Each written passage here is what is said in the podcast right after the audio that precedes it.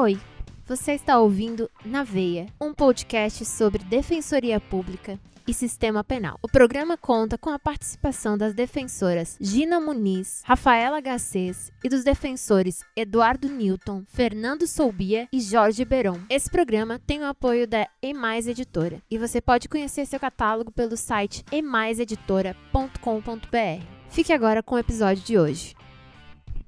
Na veia! Defensoria e Na Sistema veia, Penal. defensoria. Na veia. Defensoria e Sistema Penal. Na veia! Defensoria Na e veia. Sistema Penal. Na veia, defensoria e sistema veia. penal. Na Na veia. Sistema veia. Penal. Olá, pessoal. Bom dia, boa tarde, boa noite a todos e todas. Sejam bem-vindos a mais um episódio do nosso Na Veia, Defensoria Pública e Sistema Penal. Hoje, além do nosso time, estamos aqui eu, Gina e Rafa. Beron e Eduardo estão ausentes hoje, mas temos um convidado super especial, Tiago Minagé, colega nosso de labuta criminal, advogado no Rio de Janeiro, muito conhecido nas redes sociais, seja por ser um grande surfista, também por ser um grande é, escritor sobre prisões cautelares e também muito crítico, né, Tiago, desses abusos muito comuns do judiciário. Atuou em alguns casos de grande repercussão, se quiser até trocar uma ideia depois. É, mas hoje, Tiago, é, primeiro, seja bem-vindo, né? É, eu queria trocar uma ideia contigo sobre esse caso, no mínimo inusitado, que aconteceu aí no Rio de Janeiro, neste país chamado Rio de Janeiro, né? É, onde uma pessoa entrou num ônibus e o que alguns classificariam como uma ameaça, né, difícil de acreditar. Aí, Um homem tá entrou pedindo dinheiro e ameaçou soltar um rato se ninguém ajudasse. É, é um caso muito específico, muito específico. É interessante que ele até negocia, né? Ele começa pedindo 50, falou, ó, não rolou, cincão, se ninguém der, eu vou soltar o rato aqui no ônibus. Que, que você acha desse caso, cara? Que classificação jurídica você daria? E você acha que isso é suficiente para chamar de ameaça, de constrangimento ilegal? Enfim, diz aí. É, então, primeiro, Fernando, Gina, Rafa, obrigado pelo convite. É bem legal estar participando com vocês aqui. Acho que uma grande herança que a pandemia nos deixou foi essa, essa forma de proliferar conhecimento que, pelos podcasts, pelo, pelas lives, etc., isso se tornou algo bem, bem interessante e bem difundido. Né? É, bom, deixa eu tentar. Eu costumo dizer que eu amo meu país RJ, né? Tudo de, de, de, de inusitado acontece aqui no Rio de Janeiro, porque de fato é uma cidade não. Eu acho que o mundo não tem algo, pode ter parecido, mas igual o Rio de Janeiro não existe por todas as suas particularidades, né? E seus extremos. né? É, um, é, um, é uma cidade que, ao mesmo tempo que você fala sobre liberdade, sobre se sentir à vontade numa, num grande centro, numa grande capital, você tem uma cidade que exporta é, políticos absurdamente conservadores pelo país afora. Então é algo completamente inusitado que é bem típico do Rio de Janeiro isso, né? É, bom, sobre o caso em questão, o mais interessante é o seguinte: eh, seria algo completamente normal, no meu ponto de vista. Primeiro, que juridicamente falando, é uma conduta atípica, não tem qualquer tipo penal ali. Mas, como se trata de Rio de Janeiro, como a gente está falando de sistema penal, e aí a figura muda de panorama, né? Então, os mínimos detalhes e, as, e, e- e- situações completamente eh, corriqueiras passam a ser criminalizadas e ser utilizadas, serem utilizadas como algo é, por exemplo, é uma típica questão de concurso público. Né? Você pegar uma questão dessa, colocar no concurso público, o candidato que está fazendo prova defensora, por exemplo, fala assim: meu Deus do céu, como é que eu vou responder aqui?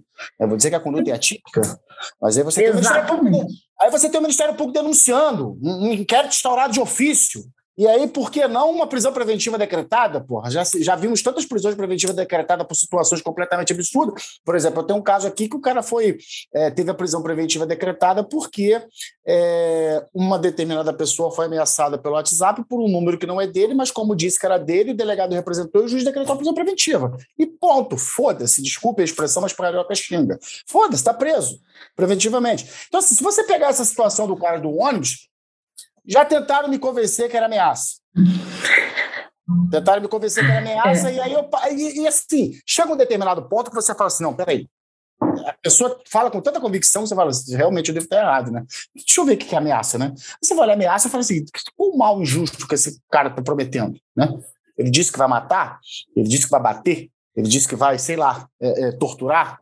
Não vejo. Thiago, e se a pessoa tiver pânico de rato? Azar dela. Mas, então, olha Vamos só, lá. para pra pensar, ó, a pessoa tem pânico de, de locais fechados. Aí o cara chega e fala o seguinte: ó, eu vou parar o ônibus dentro do túnel. E aí? Assim, são situações é, que no cotidiano não podem ser classificadas como ofensivas ao ordenamento jurídico e muito menos ofensivas ao convívio social. Você parar para pensar quantos ratos você passa pela rua quando você sai da tua casa até teu carro. E, mais, né, você que comprovasse Ah, então- que naquele caso concreto, aquele rato era hospedeiro da peste bubônica, que é um ratinho, porra. Sim!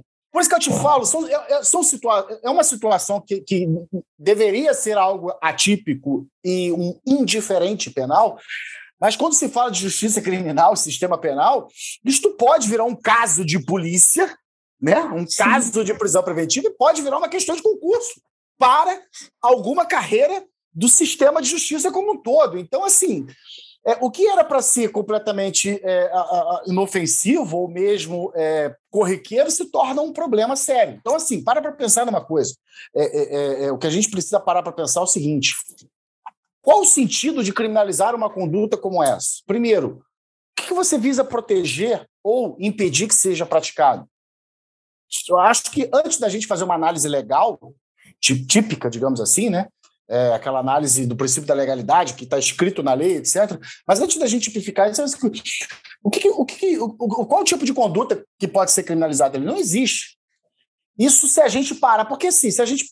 Eu sou processualista, né? A Rafa me colocou numa, numa, numa armadilha, porque ela me trouxe para discutir um tema de direito material. Mas o pouco que eu sei de direito penal, eu penso o seguinte: o crime é constituído do tipo penal objetivo e subjetivo. O tipo penal subjetivo, que é o dole a culpa, a gente deduz, a gente não comprova, a gente deduz, né? Eu deduzo que você quis matar, quis bater, quis ofender. Agora, diferente do tipo penal objetivo, a elementar do tipo ela tem que ser comprovada, né? Então, assim, ali não existe qualquer conduta que possa estar enquadrada como ofensiva ao ordenamento jurídico ou como a própria sociedade ou contra alguém ou contra a coletividade. Ô, ô creio- Thiago, vou te creio, Rafa, interromper. Calma, e creio, Rafa, que assim, até a análise do contexto pelo tom de voz e a forma que ele fala diz muito. Quando ele diz, vou soltar meu amiguinho. No final ele ainda brinca, peguei pesado, motorista, piloto, agora eu não lembro, pois peguei é. pesado, piloto. Então, assim, são, é, é, não tem como você é, é, tentar enquadrar. E digo mais, porra, conhecidos meus que é do sistema, é, é, do sistema é, de justiça criminal, tanto da parte do delegado quanto do Ministério Público, disseram sim, que tinha conduta típica. Um tentou me convencer que era ameaça, outro tentou me convencer que era constrangimento legal. Eu falei, cara, não vai convencer. Isso, nesse aspecto, não. E não é uma Ô, falha de Thiago, advogado. Só um minuto. Você ainda deu sorte. Ninguém falou em extorsão, porque depois que o Exatamente. Ministério Público querendo criminalizar a subtração de lixo, para mim não seria surpresa nem se falar em extorsão em um caso desse, né? Então, Concurso essa coisa da extorsão. Com 40 crimes, inclusive. É, essa questão da extorsão, eu que levantei. Eu virei e falei assim: daqui a pouco vocês vão querer enquadrar como extorsão. Aí, não, mas aí não tem a violência ou a grave ameaça. Eu falei: tá bom, mas a ameaça en- engloba isso. E o constrangimento também, né? É porque Ah, se não tem ameaça, como é que fala do crime de ameaça? O pior é. Porque não tem. Olha só, a vantagem econômica ele está pedindo. Então, na verdade, querem melhorar, mas o constrangimento ilegal ou ameaça não tem necessariamente uma vantagem econômica. Aí tem.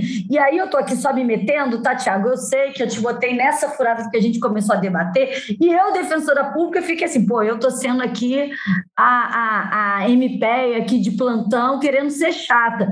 Mas, assim, em tese, eu sei que você vai me esculachar, tá?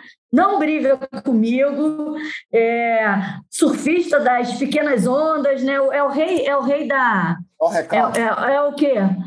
É o rei do caixote, é isso, Thiago? Que você é aqui conhecido no Rio? Nas eu sou- praias cariocas. Vai que eu sou o brabo das ondas e você sabe disso. Vamos lá. E aí, deixa eu só falar. Porque, olha só, é, ele não entrou ali para que ninguém voluntariamente, a gente que é, já andou de ônibus no Rio, sabe muito bem que às vezes as pessoas entram, chegam com um cartãozinho, aqui é muito comum, cartãozinho pedindo uma colaboração voluntariamente. Quando o cara chega com um rato, né? Que eu falo, para mim, é, não geraria um, um, sentido de grave ameaça, tá? Não me sentiria gravemente ameaçada. Mas eu sou Rafaela, não tenho medo. O meu pai, por exemplo, se eu faço, a gente brincava de fazer ratinho de bombril e ele ficava desesperado. Aí agora a pessoa vai caramba, o pai da Rafa não é firme, né? Mas olha, ele tem pânico de rato. Para ele, aquilo ali não seria ali uma brincadeira, uma coisa meio, ah, pô, né, dando aquela forçadinha de barra, sabe? Não, ele se sentiria mesmo constrangido ele entregaria o que ele tivesse no bolso. E aí eu quero te perguntar, então, será que ninguém poderia, é inviável que alguém tenha se sentido ali constrangido verdadeiramente e tenha entregue a partir disso? E na nossa prática, a gente tem pessoas no sinal pedindo dinheiro que você entrega voluntariamente, tem um cartãozinho, pessoa levar um rato e falar que vai soltar, isso de verdade, de modo algum, na sua perspectiva, poderia configurar um constrangimento e aí por ter. E eu sei que é exagerado, tá, gente? A resposta penal, eu não estou falando de resposta penal, estou falando aqui em tese, geraria uma resposta exagerada, um crime de extorsão e tal. Mas a gente não pode considerar uma questão de concurso aí, estando presentes as elementares, pelo menos formalmente, de um crime ou de constrangimento ou de extorsão, Tiago? Então, acho que aí que está um, um, ponto, acho que transcende até o caso em si, né? É, tratarmos o direito penal com meras formalidades de tipos penais descritos com elementares e verbos na lei que possa gerar e movimentar a máquina judiciária. Acho que isso é um grande problema que nós enfrentamos.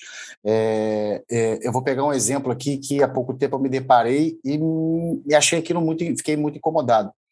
É, uma pessoa, determinada pessoa me procurou dizendo que tinha sido indiciada porque ela respondia por um crime de uso de uh, símbolo, brasão.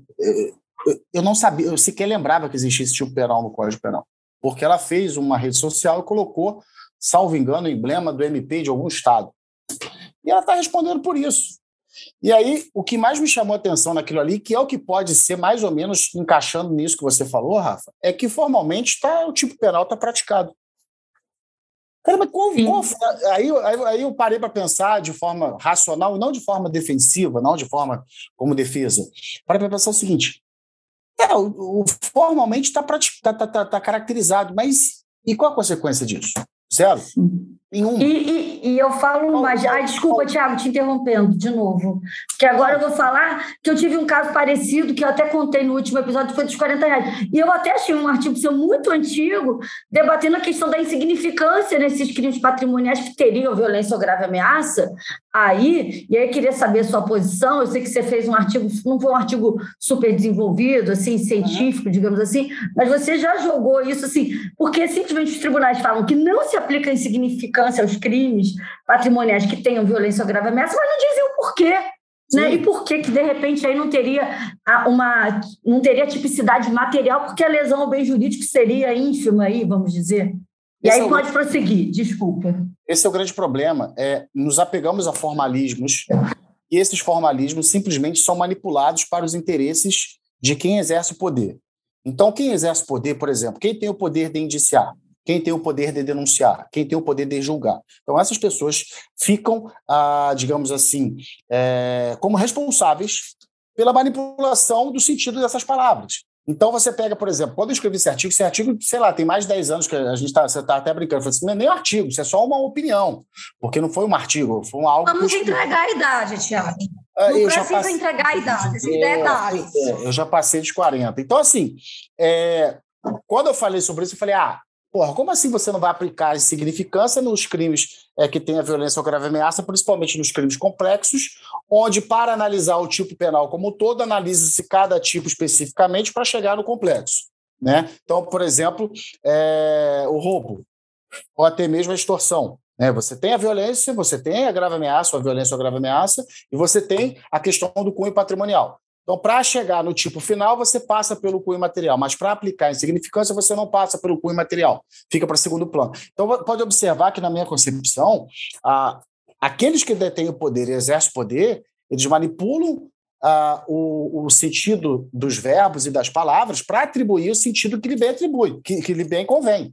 Então, se eu quero indiciar, eu vou dizer: olha, estou cumprindo a lei, está posto na lei, descreve exatamente aquilo que é é, proibido e a pessoa praticou, ponto final. Então, eu acho que nós precisamos evoluir e muito, principalmente no âmbito material, e eu acho que o processo penal, cuja finalidade é limitar o poder e garantir direitos do acusado, então, o processo penal, se efetivamente for abandonada a ideia de que ele é um instrumento de aplicação da lei penal e ser adotada de uma vez por todas que ele é um limitador de poder, o processo penal pode fazer essa limitação de sentidos atribuídas pelo direito penal.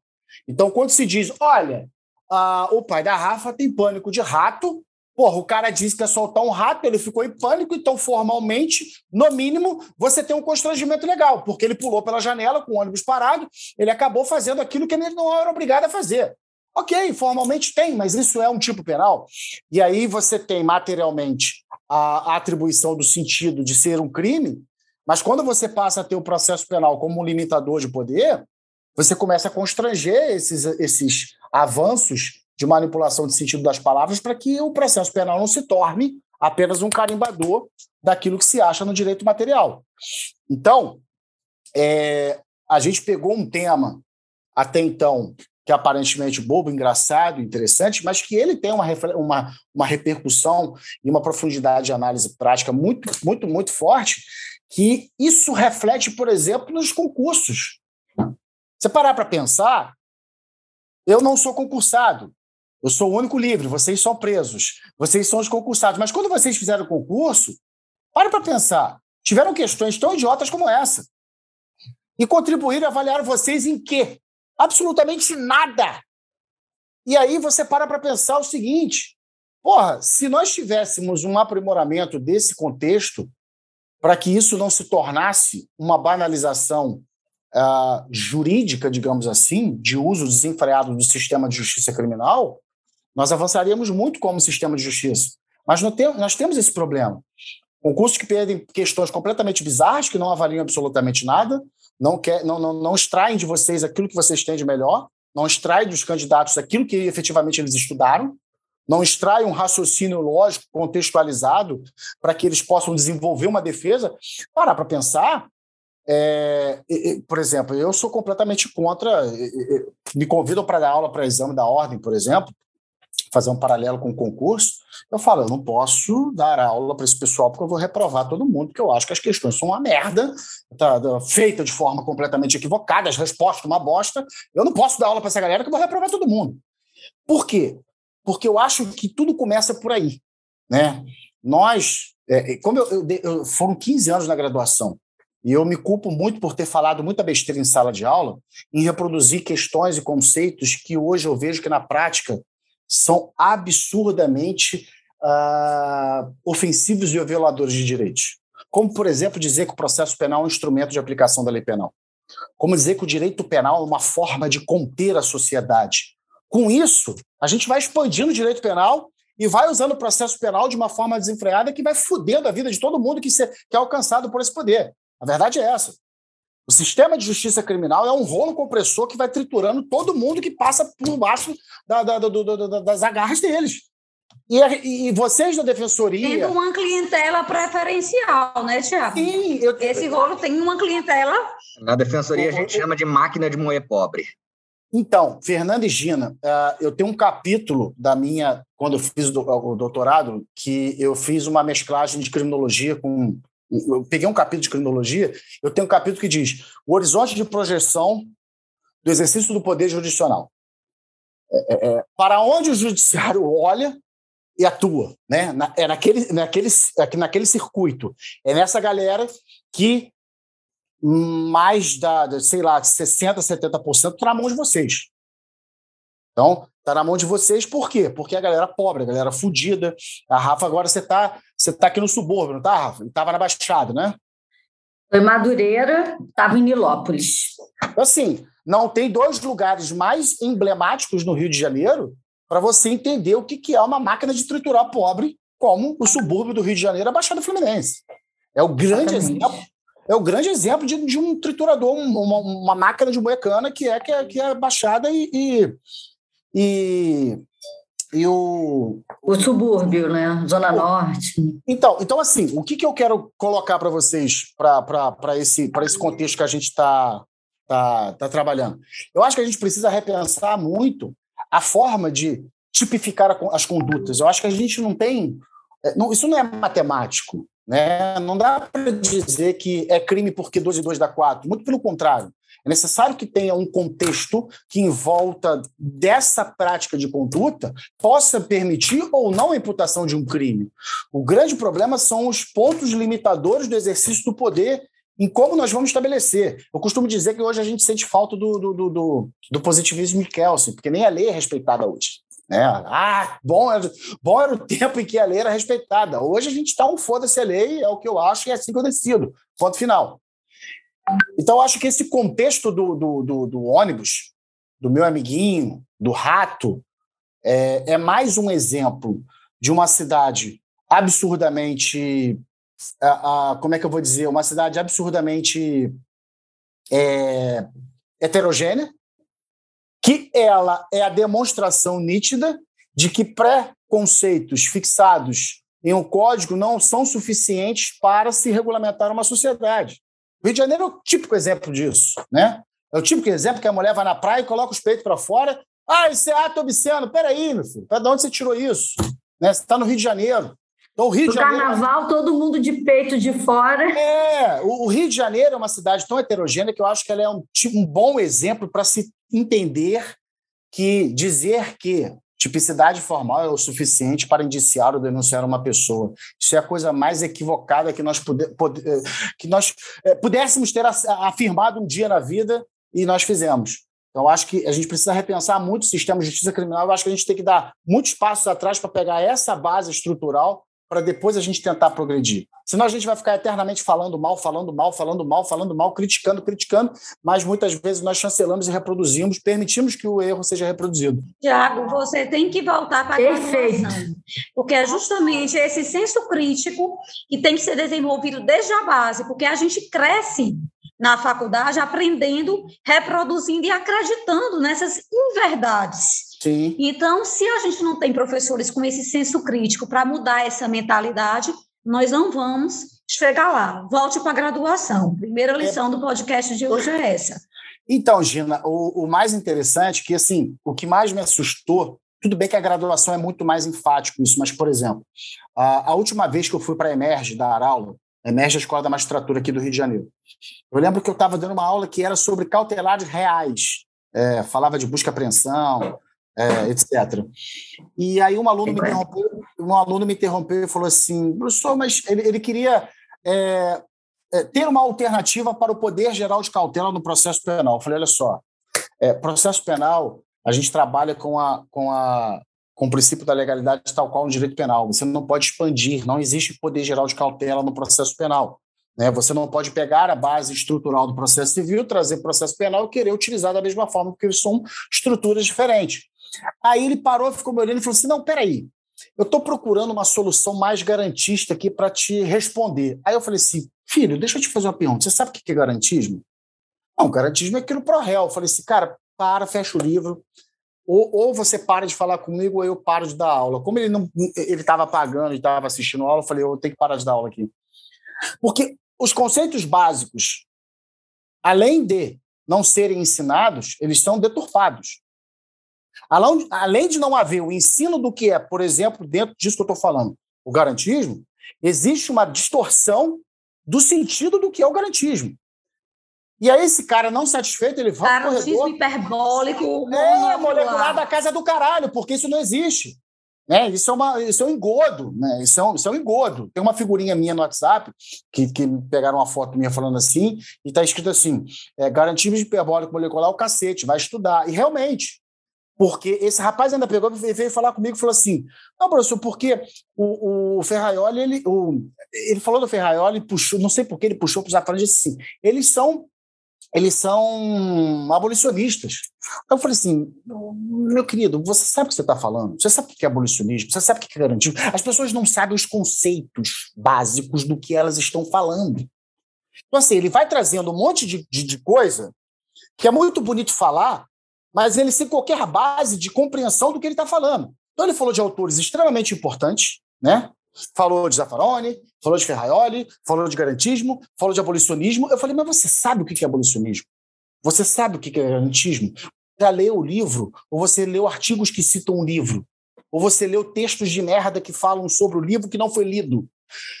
E isso tudo tem a nossa parcela de culpa, principalmente para aqueles profissionais do direito que passam pelo ensino. Porque quando nós passamos pelo ensino e permitimos esta porcaria ser proliferada do jeito que é, isso também é culpa nossa. Eu costumo dizer na OAB sempre, quando eu, principalmente quando eu vou falar para advogados jovens, eu falo o seguinte, cara, eu parei de criticar o sistema judiciário e agora eu vou falar mal da gente. O que você contribui para essa merda tá do jeito que tá. Porque nós também temos a nossa parcela de culpa. Nós também permitimos que o nosso estagiário fique fazendo aquilo que não era para fazer, falando a besteira que não era para falar, deixa que está. Eu fico vendo, por exemplo, estagiários que passam pela. É aquela velha história, né? Defensor público que não gosta de pobre. Então. É. Cê, cê, aí vai, passa estagiários, passa alunos, passam juízes, passam promotores, seja lá quem for que estiver passando. Se nós não nos posicionarmos e mostrarmos que está errado desde a base, desde o conceito, desde a premissa, e isso vai desencadear uma sequência de erros é, que vai chegar a um ponto que serão, é, serão irreversíveis, nós também estamos contribuindo se nós permitirmos que isso vá passando. Então eu posso ser sou considerado chato, arrogante, metido, falador. É, há pouco tempo me apelidaram de ponte de miranda, que os caras começam a falar e eu vou, não, tá errado. Ah, por que, que tá errado? Por causa disso. Ah, mas você sabe tudo, né? A questão não é saber tudo, a questão é que eu não consigo mais. Sabe aquela coisa piadinha? Ai, mulher no volante é um perigo constante. É mais ou menos isso. É para olhar e falar assim, é para rir? Porque eu não acho graça mais. Já achei um dia, porque eu sou idiota e eu fui criado como idiota. Mas eu não acho mais graça. Parei de achar. É o mínimo que eu posso fazer. É mais ou menos isso. Você é um chato, sou um chato, mas eu não sou um imbecil de concordar com o que você está falando.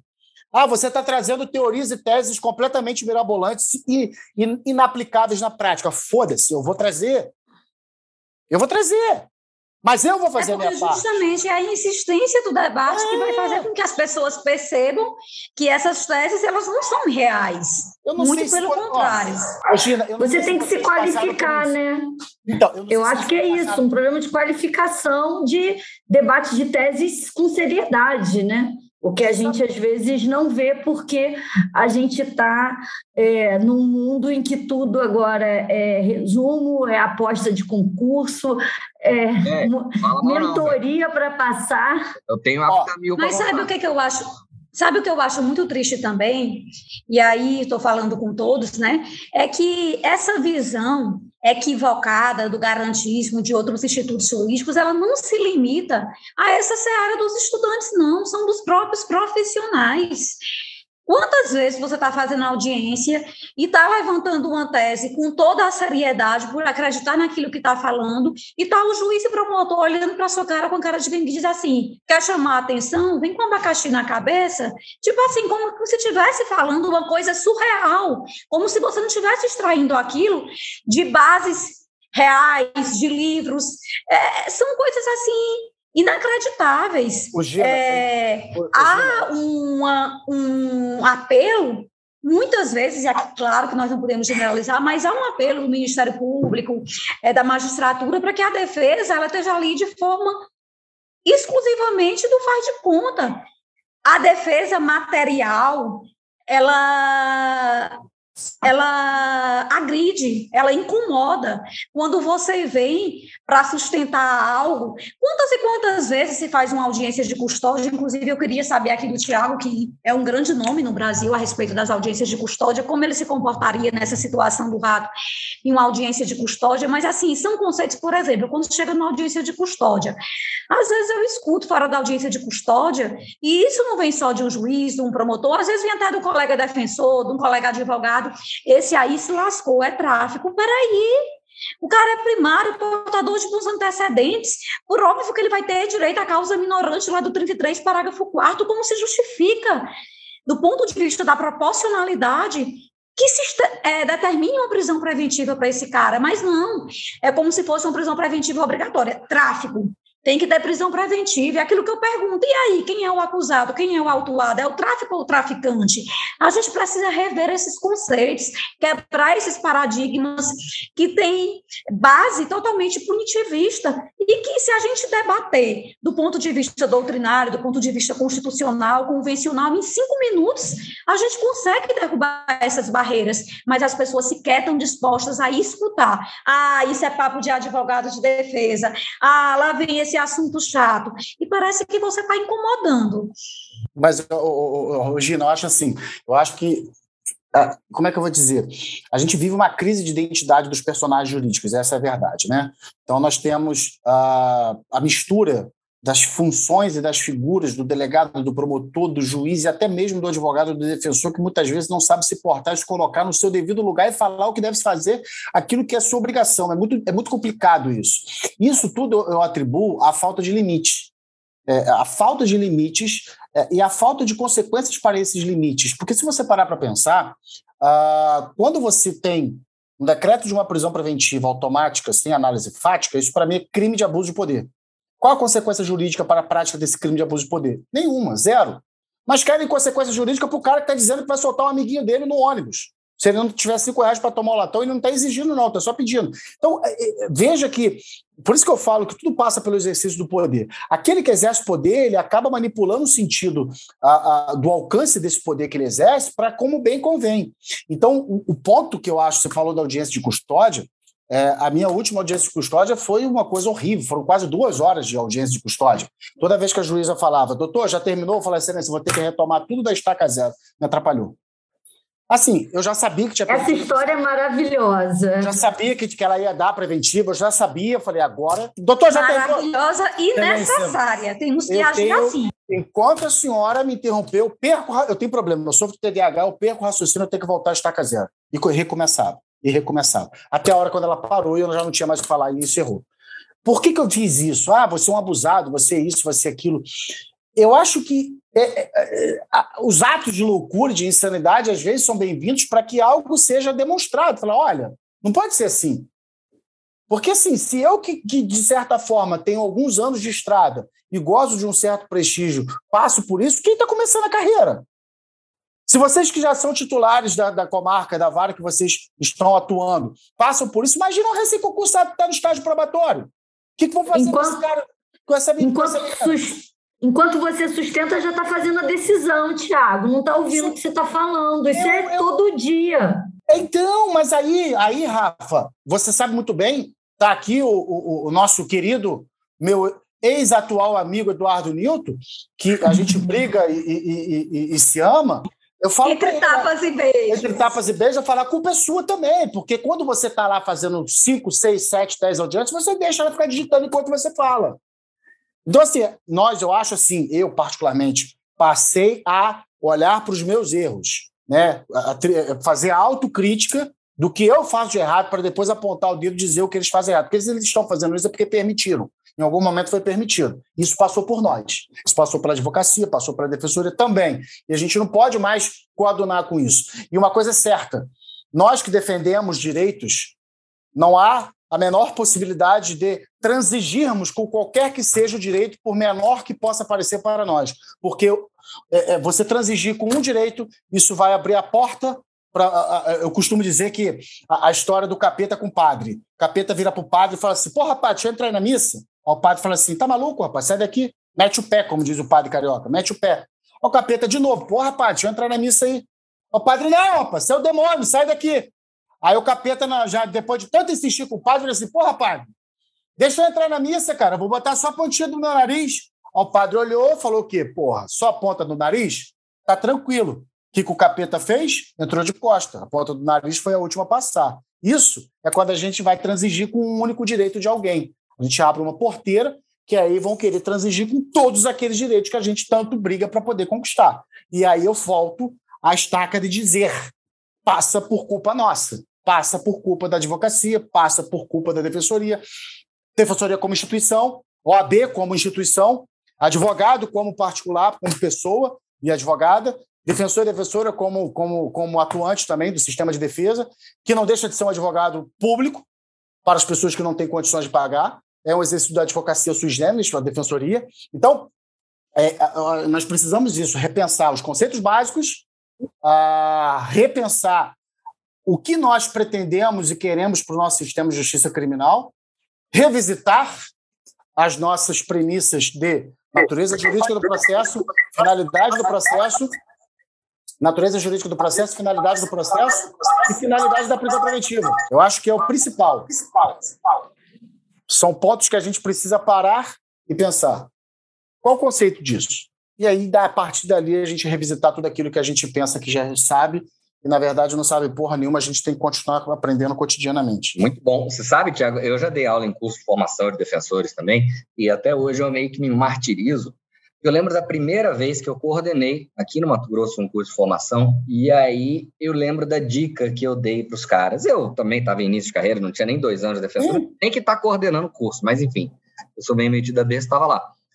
Aí eu falava para eles, falei, cara, vocês têm que ter diplomacia. Vocês vão trabalhar com o mesmo juiz, com o mesmo promotor. Rapaz, hoje eu entro falando exatamente o oposto. Olha, Fernando, Fernando. Esquece essa história de ser amiguinho. Ah, mas a gente vai trabalhar com o mesmo cara. Pois é, vai ser um climão de merda, mas esquece. Bom, se você não quer se indispor, fica em casa. É. Você é bem pago para garantir direito. Não é bem pago para fazer. Eu sou a blazer do grupo aqui, então Fernando, eu tento. Rafa. Rafa, olha Pode só. Falar. Isso que o Fernando falou, eu faço o mesmo paralelo com a advocacia quando o advogado do interior fala isso. Pô, doutor, mas aí vai inviabilizar minha advocacia lá na comarca. Eu falo, filho, então você não pode ser advogado.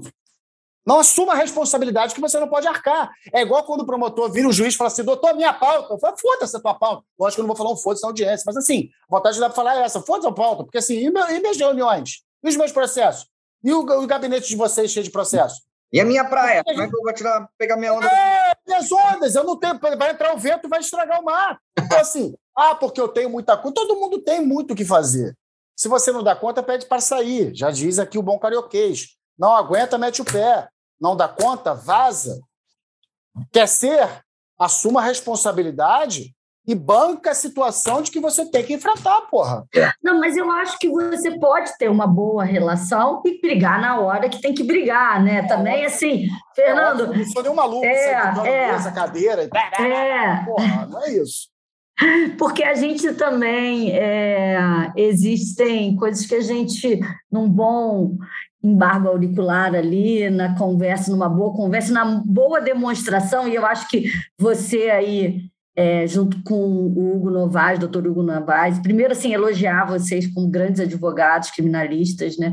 não só grandes advogados, professor, pós-doutor, é, obtiveram uma decisão aí muito baseada na percepção de que vocês atuaram eticamente no processo, no caso Henri, no caso da Monique, é, não usaram o processo para causar ali, cavar nulidades ou atrapalhar o curso, e aí foram brindados com uma decisão absolutamente técnica, no sentido de conceder a prisão domiciliar para cliente de vocês, e foi muito na base de uma advocacia combativa, mas respeitosa, e também uma percepção ali de que vocês estavam agindo ali, não para gerar, cavar nulidades ou gerar problemas, e sim né, na defesa é, do direito indisponível da cliente de vocês. Se puder, quiser comentar esse caso, que é um caso de muita mídia e que eu sei que é, é uma vitória difícil no tempo atual.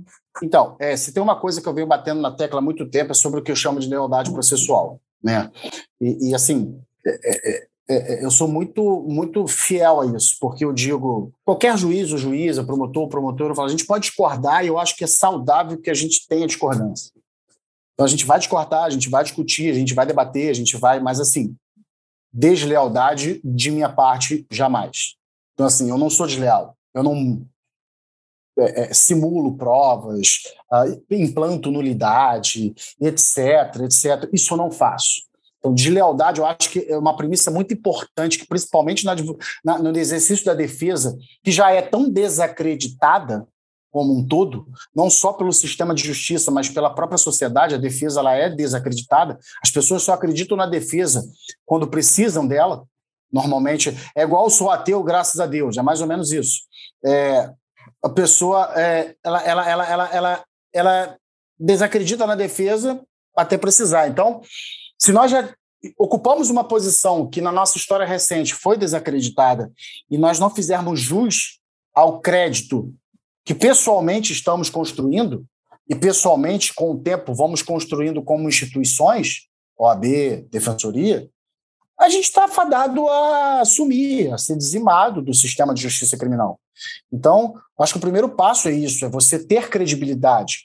Eu costumo dizer o seguinte, quando você impetra um habeas corpus, junta o processo na íntegra e o, e o relator pede para oficiar pedindo explicações, informações, isso é uma demonstração de como nós não temos credibilidade. E aí eu entendo também, às vezes, embora não concorde, mas eu entendo o lado de um relator. Quando diz, doutor, eu já dei decisão, já concedi liminar, porque o advogado deixou de juntar ou juntou informações que não eram verídicas. Então, por isso que eu falo que a questão da lealdade processual acho que é uma premissa muito importante dentro do, do, do processo, porque nós estamos ocupando uma posição desacreditada. Nós estamos desacreditados e nós precisamos construir uma credibilidade pessoal. Fernando, Rafa, Gina, Tiago, para que a partir daí isso possa se proliferar e a partir de então as instituições também reconquistarem seus espaços de credibilidade. E eu acho que isso passa muito por uma atuação leal, que não é de submissão ou concordância, tá? não se confunde com submissão ou concordância, passa por uma, uma atuação leal e, como você mesmo colocou, Rafa, uma, uma atuação técnica que exige muito estudo. Não tem resumo, não tem. É, é, é, como é que eu vou dizer? Não tem dicas, como o Fernando falou, porra, me penitencio porque eu fui dar uma dica pro cara. E aí ele deu o exemplo da dica, mas é qualquer tipo de dica, não existe dica. Cacete, existe estudo. Porra, vocês estudaram tanto para alcançar a posição e o carro que vocês ocupam. Eu estudei tanto para estar onde estou na advocacia. Então, é necessário que a gente tenha a capacitação técnica para que isso possa refletir no processo. Então, quando você une a lealdade com a capacitação técnica dentro de um processo, é, muita gente não entendeu quando eu dei a declaração, nesse caso aí que você falou, Rafa, quando foi, foi deferida a prisão domiciliar, que eu disse: a teoria se aplicou na prática. E aí muita gente, muitos repórteres, falaram: doutor, o que você quis dizer com isso? Eu, eu, eu, eu optei em não ficar respondendo individualmente e fiz uma, uma, uma resposta que eu enviei para todos. Eu falei: a, a teoria se aplica na prática justamente para poder espancar aquela ideia de que na prática, a teoria é diferente. Muito pelo contrário. Verdade. A prática só existe porque a teoria a criou. Sim. Né? Então, eu tenho, uma, eu tenho uma teoria, coisa minha, da minha cabeça, mais uma maluquice minha, que tem dois tipos de pessoas que afirmam e usam de que a teoria não se aplica na prática. Aquele que não sabe a teoria é um burro, ele não sabe. Então, ele não aplica na prática, a teoria não se aplica na prática, ele não sabe a teoria. E aquele que abusa do poder. Por quê? Porque o abuso do poder ele só é contido pela, pelo constrangimento técnico. Então, aquele que abusa do poder, ele precisa sim afastar a teoria para que o poder seja abusado constantemente. Então, esse é o principal dano e o principal problema que nós temos, né? Aquele que abusa do poder que quer afastar a teoria sob a, a, o lema de que a teoria não se aplica na prática.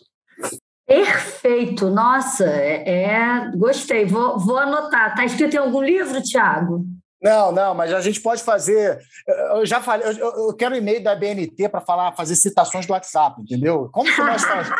Figurinhas do WhatsApp. Citação de podcast também, porque aí a gente. Pois é! é. Citação de podcast, citação de WhatsApp.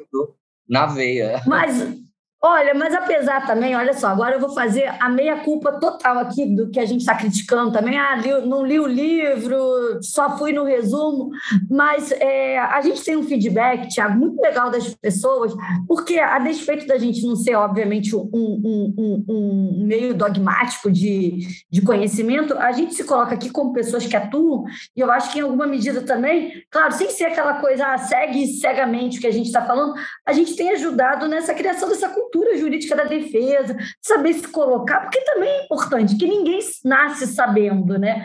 Você aí é, é, teve a sua, uma longa caminhada, com certeza, para hoje ter essa segurança de, numa audiência de custódia, toda hora que a juíza começa a te interromper, você fala, vou começar de novo, né? Então, eu acho que existe uma bagagem e, claro, o que a gente pode falar? Estudem, estudem muito, leiam muito toda hora, mas é, busquem as boas fontes de informação. Né? A gente não tem só é, a formação, digamos assim, é, ultra formal. Acho que a gente pode é, seguir alguém, começar a ver o caminho dele, a forma dele atuar, como você é um advogado que inspira muitos, com certeza.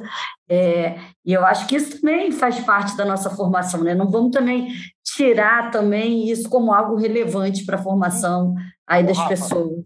Isso que você falou, só me dá um adendo aqui que a gente, eu não sei, acho que a gente está estourando tempo, né? Mas só um é, Só para fechar. Só para fechar. Eu costumo dizer o seguinte: uh, diga-me quem tu lê que eu vou te dizer quem você é. Por quê? É, ah, eu estou lendo o livro de fulano de tal. Pô, não conheço fulano de tal. Deixa eu dar uma olhadinha, eu vou direto na bibliografia. Quem esse, cara, quem esse cara lê? Qual é a base dele? Você falou essa coisa de se inspirar. Em quem esse cara se inspira para escrever? Porque isso muda muita coisa. Né? Eu lembro, eu lembro que quando eu recém saí da graduação, muito novinho ainda, no mestrado, meu grande orientador da época, Geraldo Prado, ele falou assim: Antes de você ler o texto, leia sobre, texto, a, leia sobre a vida do autor. Eu falei, eu falei, ele está mais do que certo. Isso diz muito dentro disso que você está falando.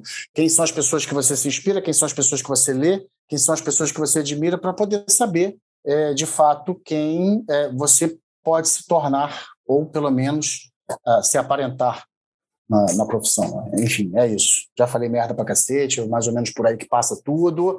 Amanhã tem onda, hoje eu vou fazer boxe. E aí, ó, é atleta. Você também é presidente da Braquilin, não é isso, Thiago? Só para a gente fechar aqui, dar toda a sua sobre o seu currículo aqui, que é tão extenso, ó. Então, Pós-doutor em Direito, professor, advogado, surfista, flamenguista, humano, demasiadamente humano, hiperacelerado, surtado, presidente da Abracrim e é, boxer também nas horas vagas, é isso? surfista já falou, né? Tá bom, deixa só o surfista, que para mim já é o suficiente. Pelo menos no mar todos são iguais. É cada um em cima de uma prancha, com um short, uma blusa e sem celular. Ali não tem diferença. As ondas ah, não discriminam, né? Muito bom.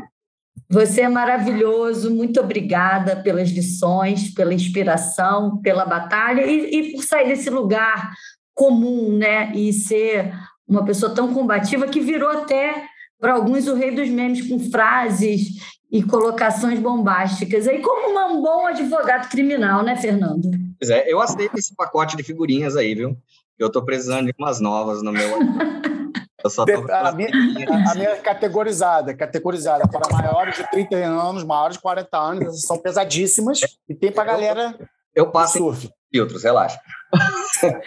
Mas então é isso aí, gente. Vamos agradecer o Thiago por ter aceitado o nosso convite. Foi um bate-papo muito legal. Ficou extenso aqui, mas vale cada segundo, né, Thiago? Thiago, passo para você, para você só fazer suas considerações finais, mandar um abraço para quem você quiser Tipo, eu também quero agradecer rapidamente a presença do Tiago, foi uma verdadeira aula, e aquele tipo de aula que nem nos melhores livros a gente consegue ter, porque os livros, por óbvio, se restringem mais à parte teórica.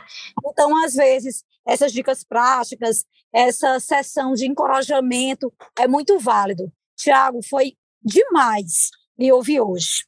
Valeu, Gina, Fernando, Rafa, muito obrigado por vocês me permitirem passar por aqui. Uh, agradeço, acho que toda. Da mesma forma que Toda forma de amor é válida, toda forma de ensino é válida, desde que seja feita de coração, com boa intenção e que seja para contribuir para o aperfeiçoamento das pessoas. Ah, eu não sei se eu escolhi ser advogado, professor, muitos dizem que eu fui escolhido para ser.